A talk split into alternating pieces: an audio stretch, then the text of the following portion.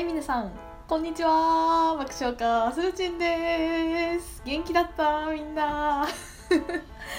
めちゃめちゃめっちゃ久しぶりのラジオでございます。聞いてくださってるリスナーさんありがとうございます。はい、えー前回ね配信したのいつだろうと思ったら3月末でした。めっちゃ空いたやん。もうほぼ1年ぐらい空いてるやんって感じなんですけど。はい。えー、改めまして2021年明けましておめでとうございます。はい。もう年が明けてねもうすぐ一一月ぐらい経ちますけれどもさてさて新年明けて1月皆さんどんな感じでお過ごししてますでしょうか？私はですね年明けから実家を出て一人暮らしを始めました。イエーイ！パチパチパチ。うん。えー、っとね去年のね中頃ぐらいからもうそろそろ実家出たいなって思い始めてていろいろ準備とかね手間取ってしまったんですけどもちょうど年明けからお引っ越しして一人暮らし始めたぜーウェイ。っていうのが私の最近の近況でございます。でちょっと長くなっちゃったけど今日のあれですねテーマですけども2020年の振り返り &2021 年のをどう生きるかっていうことでまあサクッとね去年の振り返りをしてそれを踏まえて、えー、じゃあ今年どんな1年にしていこうかなってところを、まあ、私の私自身のお話を踏まえながら皆さんも一緒にねあ自分の去年こうだったなじゃあ私こうしていこうかなみたいな感じであのー、なんだろういろいろ考え自分のね体験に思いを馳せながら一緒にね今年どう生きたいかなっていうのをビジョンを一緒に考えていければいいなと思います。はい。ということですね始めていきたいんですけども今回もしかしたら前編後編になるかもしれないです。ちょっともし長くなりそうだったら分けます。はいなのでまあ気長にゆるりと聞いて今年1年ね皆さんにとってすごいハッピーな素敵な1年になればと思いますので本日もどうぞよろしくお願いいたします。はい。はいはいはい。この BGM が来たということは久しぶりのゲスーチンのコーナー。イエーイ。はい。なんやねんって感じの方もいると思います。あのこれはですね全然本題には関係ない、えー、すずちんのどうでもいいプライベートの話とかそういうなんかグダグダな本当にたわいもないお話をゆるっとしていくミニコーナーです。本題に入る前にちょっと肩のに下ろすためにね。だらっと聞いてください。はい。えー、ですね。もう私の最近のあのー、ビッグニュースといえばですね。あれですよ「進撃の巨人」もうすぐ最終回。おー！あのですねつい先日発表されまして、えー、4月発売の雑誌でもう最終話を迎えるっていうのがもう公式で発表されちゃったんですよ。はい。もうついに来たかって感じですよね。そう私「進撃の巨人」マジでマジで超大好きでね。そう今もアニメやってるんですけども毎週格殺見てるしもうねもうこう終わるんかと思って。いやなんかね最後を迎えられるの嬉しいんだけどもでもこれ終わったら私の人生の楽しみが一個減る。みたいな。すげえなんかもうねオタクのジレンマですよね。こううんうんうん。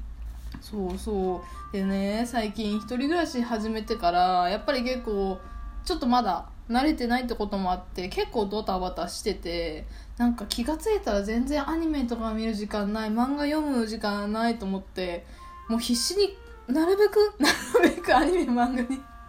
没頭しようとね 時間を最近取るようにしてます。はい「進撃の巨人ね」もう最終話一体どう完結するの？って感じなんですけどもうね本当にね全然予測できない。もう分からん。もうだから見届けるしかないって思ってます私は。これ読んでる人分かると思うけどね。マジでどう終わるかね。分かんないんですよね。大体予想つくでしょっていうねあのって思う方もいるかもしれませんがマジで本当に分かんないの。最後。ハッピーなのかバッドなのかその間なのかとか。もう全部分からん。もう。なのでねこのクワクドキドキそわそわをね楽しめるのももうね4月までなのでこの貴重なね4ヶ月か3ヶ月ぐらいをねもう進撃モードに入って私はもうもうね最後の「進撃の巨人」をリアルタイムで終えるというね楽しみとか喜びをかみしめながらこの34ヶ月を過ごしていきたいと思いますっていうこれ謎のね「進撃の巨人」に対する決意表明みたいになってしまいましたがはい。ということで本日の「ゲスーチン」のコーナーは「進撃の巨人」最終話についてでした。はい。では本題に戻ります。はい。ということで本題ですね。まずは、まあ、昨年の2020年の振り返りと、まあ、今年それを踏まえて2021年の今年どういきたいかっていう部分をね一緒に考えていきましょう。はい。でですね私もこんなの一人でできねえわって思ったんですよぶっちゃけ。まあ自分でね振り返りとかはできるけどなんか予定目標立てるのって結構難しいな。立ててもなんか計画倒れ目標倒れしちゃうことが多いので今年はですねあのある講座を受けましてあの以前私が受けた企業セミナーで知り合った竹原彩香さんという方がやっている、まあ、その昨年の振り返りとあとそれを踏まえて今年のテーマを決めようという講座に参加してそれでねもうすごいもうめちゃめちゃ濃密な講座でした。でそこであいろいろなんか私自分のこと振り返れたしそれに向けて未来も考えられたなすごい有意義な講座だったなと思ってで今これ録音してるのは割と講座受けた直後ぐらいなのでまあちょっとね講座のそのいや私がやった流れに沿って、まあ、昨年の振り返りと今年の今年どう生きるかってところをお話ししていきます。はい。でまあまず2020年ですね。皆さんどうでしたかね、まあ、まずまずまあコロナだろうって感じですけども。まずまあコロナですよね。うん。コロナが1ミリも関係なかった人は多分いないんじゃないですかねこの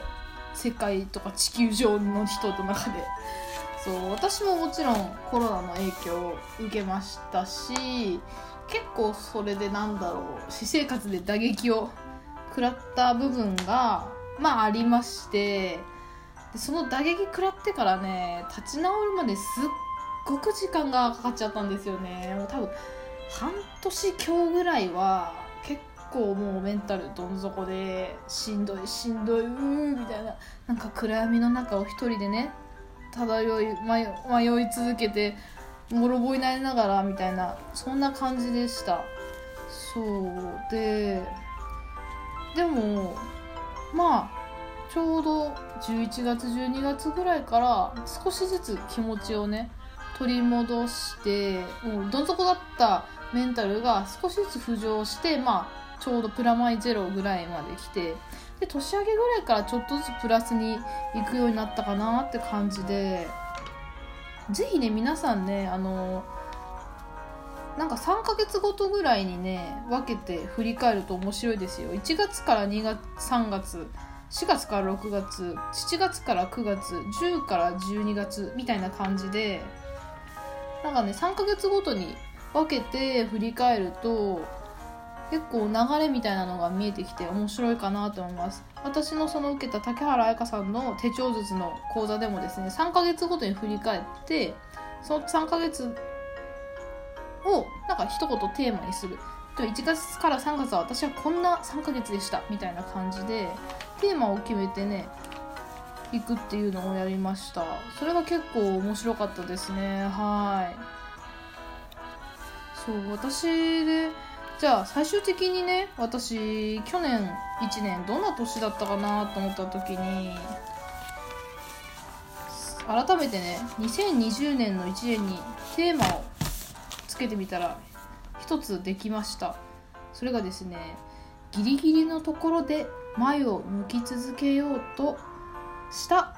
1年というキーワードに決まりました。そう結構さっきお話ししたように結構個人的にしんどかったな辛かったなっていうことが